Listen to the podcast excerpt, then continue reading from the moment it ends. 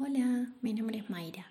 Soy fonoaudióloga, integrante de los equipos del programa de orientación escolar del Ministerio de Educación de la provincia de Salta.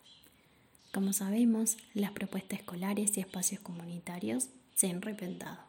Hoy, en este espacio, quiero acompañarte con un pequeño relato. Vení que te cuento. Alfonsina, sentada en el fondo de su casa, miraba con nostalgia un árbol Recordaba que en verano tenía hojas verdes y estaba lleno de frutos.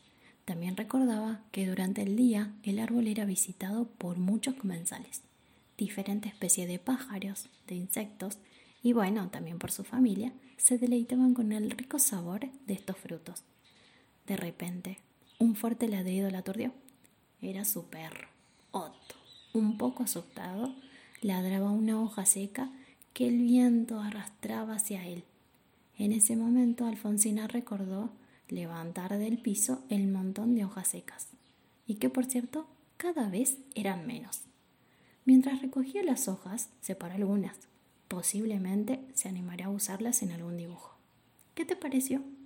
Si te asomas por la ventana, ¿podés ver algún árbol? ¿Cómo? ¿Tenés un árbol en tu casa?